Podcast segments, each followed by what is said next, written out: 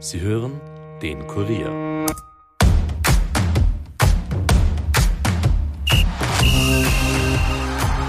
Ralf Rangnick ist seit knapp 14 Monaten Teamchef des ÖFB Männernationalteams. Der Deutsche hat nie ein Hehl daraus gemacht, dass er sich als mehr als ein Trainer sieht. Aktuell bereitet sich das Team auf die EM-Qualifikationsspiele gegen Belgien und Schweden vor. Mit meinem Kollegen Andreas Heidenreich hat Ralf Rangnick aber über viel mehr gesprochen als nur über das aktuell Sportliche. Der 64-Jährige verrät in der folgenden halben Stunde, welchen Fußball er so gar nicht mag, was er an der österreichischen Liga verändern würde und wie er sich die Stimmung bei Fußballspielen am besten vorstellen kann. Mein Name ist Caroline Krause-Sandner und ihr hört die 135. Folge der Kurier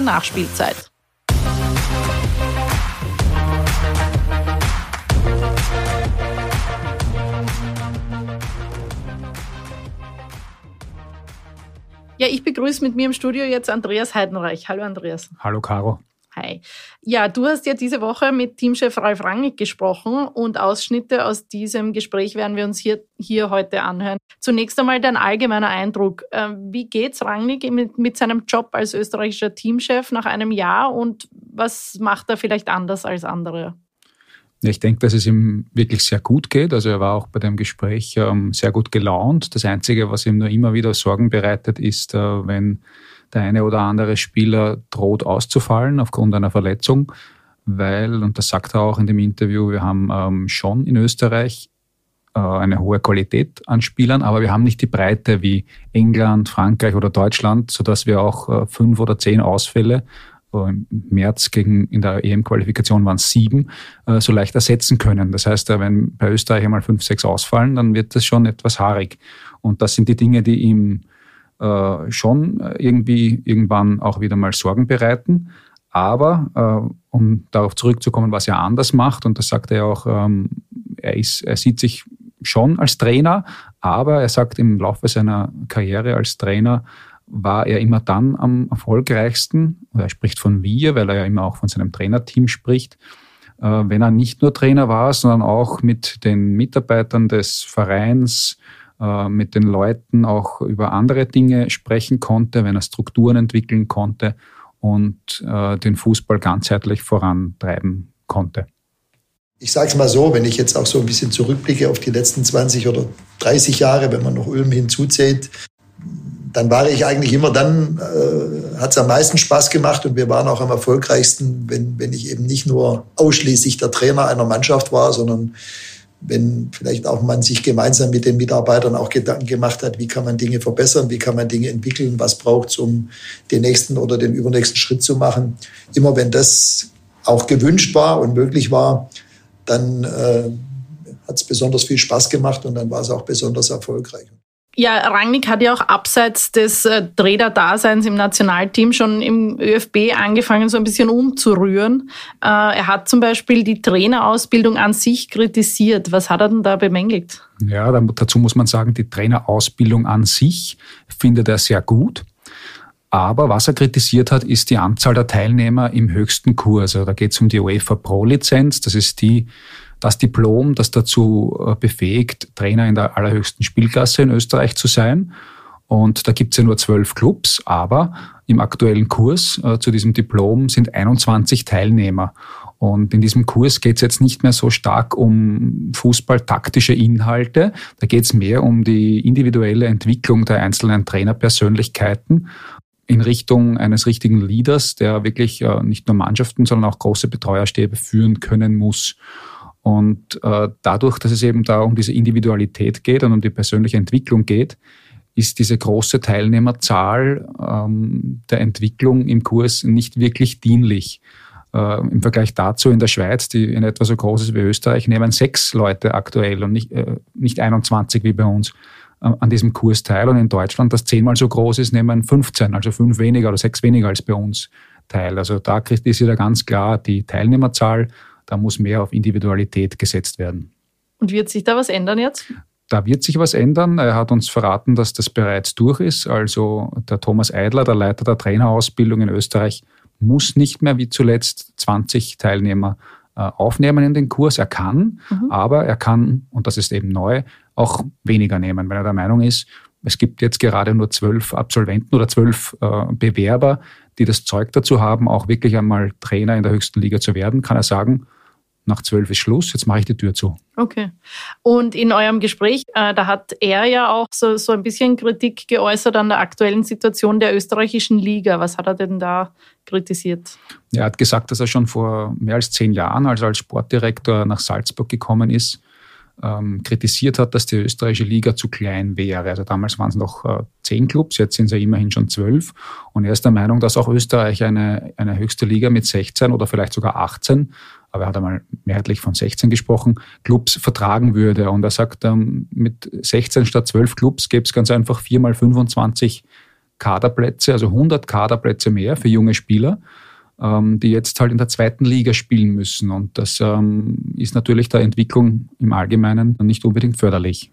Ist es vorstellbar, dass sich das ändert, die, 12, die 12er Liga auf eine 16er oder gar 18er Liga? Nicht äh, sofort. Also es liegt ja auch äh, an dem TV-Vertrag, den es in Österreich gibt. Also der österreichische TV-Vertrag läuft bis 2026 und das Geld, was aus diesem Vertrag kommt, ist für die kleineren Vereine vor allem eine wichtige Säule im, im jährlichen Budget. Und ähm, man stelle sich vor, man würde jetzt die Liga nächstes Jahr schon von 12 auf 16 Clubs aufstocken, dann müsste dieses Geld ähm, nicht mehr durch 12, sondern dann durch 16 dividiert werden und jeder einzelne Verein hätte weniger Geld in seinem, in seinem Börsel. Also das wird so schnell nicht kommen, also ganz sicher nicht, bevor es nicht einen neuen TV-Vertrag gibt. Und der läuft, wie gesagt, 2026 aus. Mhm. Aber das heißt, ab 2025 in etwa wird dann verhandelt werden. Vielleicht gibt es dann mehrere Interessenten, die die Liga übertragen wollen. Zu hoffen wäre es. Und wenn dann äh, mehr Geld ähm, im neuen TV-Vertrag heraussieht, kann man sicher dann dieses Thema auch wieder aufmachen und schauen, ob die Liga nicht aufgestockt werden könnte. Mhm. Aber ganz im Allgemeinen, Ralf Rangnick scheint ja gerne groß zu denken. Ähm, also jetzt, ob das jetzt die Liga betrifft, die Trainerausbildung, das Nationalteam an sich. Ähm, das hat er auch in dem Gespräch ganz nett erklärt. Das blenden wir jetzt kurz ein um große Ziele zu erreichen, musst du dir das ja überhaupt erst mal vorstellen. Wenn ich mir hätte nicht vorstellen können, dass RB Leipzig mal in der Champions League spielt und regelmäßig in der Champions League spielt und uns 80.000 auf dem Marktplatz feiern, dann hätte ich gar nicht dahin gehen dürfen. Wenn ich mir nicht hätte vorstellen können, dass du mit Hoffenheim die Bundesliga rockst und dort mit einem Fußball auf dich aufmerksam machst, den es vorher so noch nicht oft gegeben hat, hätte ich dort nicht hingehen dürfen, weil die Anfänge waren damals auf Platz 11 äh, in Kaiserslautern gegen die zweite Mannschaft zu spielen oder gegen Optik Rathenow oder gegen die zweite Mannschaft von Union Berlin in der vierten Liga mit Leipzig zu starten. Du musst dir halt den Standort angucken und dann überlegen, was ist da möglich, was kann hier passieren. Und deswegen hier in Österreich, ich meine, das, was, das, was äh, in der Schweiz in den letzten Jahren passiert ist, was jetzt selbst bei der WM in Marokko passiert ist, warum soll das nicht in Österreich sein? Wenn die, wenn die Fans erstmal merken, dass hier eine richtig eine Truppe beieinander ist, die richtig Spaß hat, die sich aufeinander freut. Und ich kriege es ja jetzt auch mit im Austausch mit meinen Spielern. Die Spieler können alle kaum erwarten, dass wir uns nächste Woche treffen am Ende so einer langen Saison. Da ist so eine Vorfreude da, wieder zusammenzukommen.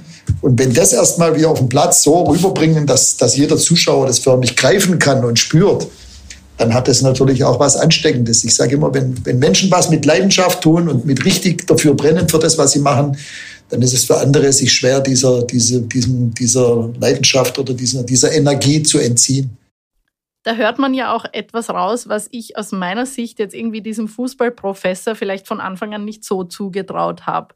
Also erzählt trotz allen Konzepts und Taktikfuchs und so weiter, was man sich unter ihm irgendwie vorgestellt hat, äh, ganz stark offenbar auf die Leidenschaft äh, und auch auf die Leidenschaft der Fans. Ähm, was hat er dir da in dem Gespräch sonst noch verraten diesbezüglich? Ja, Ralf Rangnick hat äh, offenbar wirklich das Image des Fußballprofessors. Ähm, so sehen ihn zumindest viele, aber im Zuge dieses Gespräches kommt dann immer wieder auch ähm, ganz stark äh, zum Vorschein, dass er den Fußball wirklich auch mit all seinen Emotionen lebt und dass er ihn vor allem ganzheitlich betrachtet. Also er ist äh, davon überzeugt, dass es einfach alles braucht, um im Fußball erfolgreich zu sein. Also zum einen einen detaillierten taktischen Plan und auf der anderen Seite natürlich die Emotionalität von den Rängen.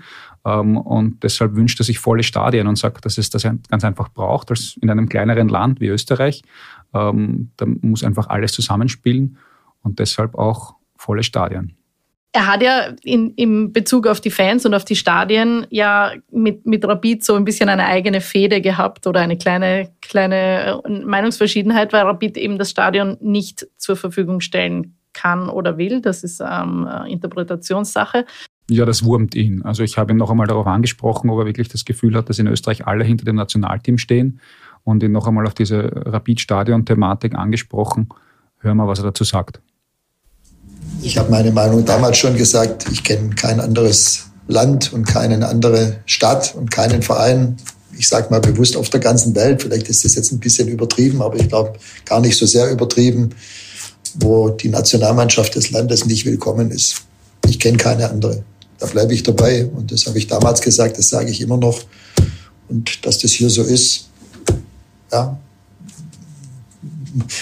ist offensichtlich so. Wir freuen uns jetzt erstmal auf ein hoffentlich ausverkauftes äh, Ernst-Happel-Stadion gegen Schweden. Und für alles andere müssen wir selber sorgen. Ich glaube schon, dass man in Linz jetzt auch in den beiden Spielen gesehen hat, dass da eine hohe Identifikation da ist, sowohl von den Spielern gegenüber dieser Nationalmannschaft und ihrem Land als auch von den Fans. Ich glaube, dass gerade dieses zweite Spiel gegen Estland, wo wir, wie gesagt, auf sieben potenzielle erste Elfspieler verzichten mussten, elf Meter verschießen, dann noch in Rückstand geraten, das Spiel dann so zu drehen, auch mit den Fans, das war schon, ich weiß nicht, ob das in jedem anderen Stadion auch gelungen wäre. Also das gleiche Spiel vor vielleicht dann auch nur 15 oder 18.000 Zuschauern im Erztabelstadion werden wir alle nie rausfinden. Aber es war schon dort eine spezielle Situation. Und das ist halt auch etwas, was in anderen Ländern inzwischen gang und gäbe ist. Wir haben es erlebt in Wales, die Nationalmannschaft beim Quali-Spiel. Wir haben es erlebt in Kopenhagen beim Spiel in der Nations League, was da los ist vor 30.000. Und ich meine, gerade so ein doch trotzdem von der Einwohnerzahl kleineres Land wie Österreich, wenn wir uns regelmäßig qualifizieren wollen, dann müssen wir schon auch den Heimvorteil zum, zum auch nutzen und ausspielen. Und äh, da gehört eben für mich auch dazu, dass wir je nachdem, wo wir spielen und gegen wen wir spielen, eben dafür sorgen können, dass wirklich so, eine, so ein richtiger Hexenkessel entsteht, dass so eine Atmosphäre entsteht, wie wir sie in Linz hatten. Und da kommen wir halt auch wieder zurück. So viele Stadien, die dafür taugen, hat halt das Land nicht. Das, die kannst du an einer Hand abzählen, die Stadien. Mehr wie fünf fallen mir da nicht ein, die theoretisch dafür in Frage kommen. Und eines ist ja jetzt, so wie es aussieht, wieder weggefallen, das mir eingefallen wäre. Und das ist mir ja auch nicht eingefallen, weil ich es mir ausgedacht habe, sondern weil ich selber ja auch bei einigen Spielen Zuschauer war und gesehen habe, was dort grundsätzlich für eine, für eine Atmosphäre herrschen kann und auch was für eine Kraft und für eine Energie da rausgeht. Und es wäre ja ich hätte ja meinen Job als Teamchef verfehlt, wenn ich nicht anmerken würde, stellt euch mal vor, dieses Stadion vor ausverkauftem Haus, alle stehen hinter der Mannschaft, was da los ist. Und wie gesagt, wir haben es in Kopenhagen erlebt, das war schon dass du auch gesagt hast, ja, hier, das wird heute, hier geht richtig die Post ab. Ja, und Rangnick hat ja auch in diesem Gespräch ähm, noch was, was anderes zu Stadiensituationen äh, angemerkt, was mich irgendwie beeindruckt hat. Er hat ja über die Veränderung des Fußballs in den letzten 20 Jahren geredet und da auch erwähnt, dass er sich manchmal nach einem Fußballspiel ohne VIP-Bereich ähm, sehnt. Wie hat er denn das gemeint?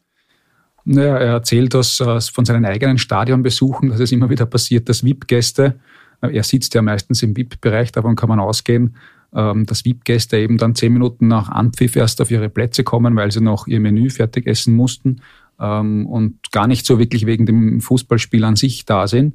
Äh, das stört ihn. Da sagt er, da wünscht er sich die guten alten Zeiten manchmal zurück. Ähm, und äh, fängt dann ja fast so ein bisschen an, melancholisch zu werden.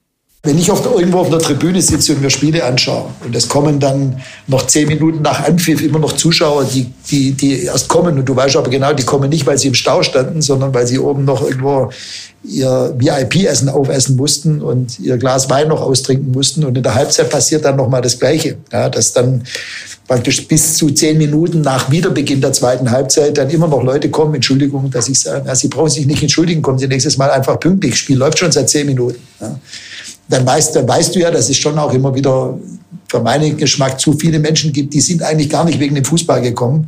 Weil ich weiß nicht, ob mir das auch schon mal jemals passiert ist, dass ich, dass ich nicht beim Anpfiff da saß oder beim Wiederanpfiff nach der Halbzeit. Egal, ob ich jetzt nur neutraler Zuschauer war oder als Sportdirektor zugeschaut habe. Also da wünsche ich mir schon noch Zeiten, also wenn ich an unsere Heimspiele in Mannheim denke, mit Hoffenheim damals in, in, der, in, der, in der Mannheimer, in dem Stadion von Waldhof Mannheim, da gab es keine VIP-Räume. Da ging niemand, da ging in der Halbzeit maximal jemand sich eine rote Wurst kaufen und ein Bier holen. Aber es gab gar keine VIP-Bereiche in dem Stadion. Ne? Und das war schon, da war richtig, da ging die Post ab.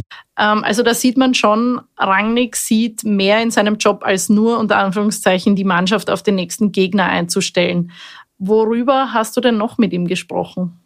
Ich habe ihn gefragt, was er eigentlich für ein Fußballer war, weil ich das so genau selbst auch nicht wusste. Er hat dann erzählt, dass er ein, ein Sechser war, also ein defensiver Mittelfeldspieler, der meistens die Aufgabe hatte, den gegnerischen Spielmacher äh, zu stören und ihm den Tag zu versauen. Und äh, eigentlich hat ihm das selbst nicht so sehr gefallen. Also das war nicht die Art und Weise von Fußball, die er sich äh, vorgestellt hat. Und äh, das war dann auch, äh, erzählt er, nicht sein Ansatz als, als junger Trainer. Also da ging es ihm darum, dass der Fußball eben nicht so gegnerorientiert sein soll, wie er es selber als Spieler war. Und so hat sich dann auch irgendwie seine Philosophie als Trainer entwickelt. Das ist recht spannend gegnerorientierte, den Gegner nur das Spiel kaputt machende Fußball war nicht, war eigentlich, mir war immer schon klar, Fußball hat auch was mit Unterhaltung zu tun, muss, äh, Zuschauer sollen heimgehen und selbst wenn es dann nur 3-3 ausgeht oder wir einmal 4-3 verlieren, die müssen heimgehen und sagen, geil, wir freuen uns jetzt schon aufs nächste Spiel und deswegen war für mich eigentlich auch als junger Trainer immer schon klar, ich möchte, der Sinn des Fußballs kann nicht nur darin bestehen, dem Gegner das Spiel kaputt zu machen. Mhm. Also auch wenn man jetzt wurde ja auch wieder diskutiert über AS Rom und so weiter. Klar, Mourinho hat viele Titel gewonnen, aber mit dieser Art Fußball kann ich mich nur schwer identifizieren. Ja, da hört man schon ein bisschen raus, dass er sich fast ein bisschen verpflichtet fühlt, irgendwie das Publikum zu unterhalten. Äh, das habt ihr ja auch noch ein bisschen näher ausgeführt. Inwiefern? Ja, ich äh, habe ja, nachdem ich im Zuge dieses Gesprächs gemerkt habe, dass ihm dieses Thema sehr wichtig ist, das Thema Unterhaltung. Er sagt dann auch, er hat lieber ein 3 zu 4 oder 4 zu 3 als ein fades 1 zu 0, habe ich ihn ganz einfach gefragt, ob auch Ralf Rangnick ein Entertainer ist. Und da hören wir uns nochmal an, was er dazu sagt. Ja, also ich sage mal, nicht, nicht auf dem gleichen Niveau wie in Jürgen Klopp, aber da gibt's, fällt mir auch kein anderer mehr ein außer ihm. Äh, also da ist er schon ein, äh, ja, wahrscheinlich fast ein Unikat unter allen Trainern. Aber ähm, ich bin der hundertprozentigen Überzeugung, dass einer der Jobs von Fußballtrainern, so auch jetzt in meinem Fall mein Job ist, dass wir eben wirklich auch die Zuschauer unterhalten. Ja, und dass die heimgehen und sagen, hey, pff, super Spiel heute. Ja, und, äh, und dass die schon sich jetzt freuen, dann das nächste Spiel zu sehen. Davon bin ich fest überzeugt. Und ich meine, warum gehen Menschen ins Theater, in die Oper, in Musicals, zu Open-Air-Konzerten? Warum gehen die da hin? Ja? Ähm, aber ich meine, klar, auch die Aufgabe von Bands oder von Operetten oder Musical-Darstellern oder von Schauspielern ist, Menschen zu unterhalten. So sehe ich das in der Fußballbranche genauso. Es ist, es ist auch Unterhalt, Unterhaltung und die große Kunst besteht eben, dieses Ergebnisse zu liefern und trotzdem unterhaltsamen Fußball zu spielen. Und da schließt sich der Kreis eben wieder zur Spielidee. Also wenn, wenn ich nur darauf aus bin, dem Gegner sein Spiel kaputt zu machen, das heißt, wenn ich dann am Schluss vielleicht dann öfters auch mal 1-0 gewinne, hat mir das dann wirklich auch selber gefallen. Ich möchte auch selber Spaß haben an dem, was ich sehe von meiner Mannschaft. Und den Anspruch habe ich eben auch an uns, dass wir so spielen, dass die Zuschauer sagen, hey, super Spiel heute. Ja, ich glaube, das ist ein ganz gutes Schlusswort jetzt von Ralf Rangnick. Ähm, lieber Andreas, vielen Dank, dass du uns dieses Interview nochmal nacherzählt hast hier im Studio. Danke auch. Ja, vielen Dank auch euch wieder fürs Zuhören. Danke auch an Dominik Kanzian für Ton und Schnitt. Bis nächste Woche. Baba.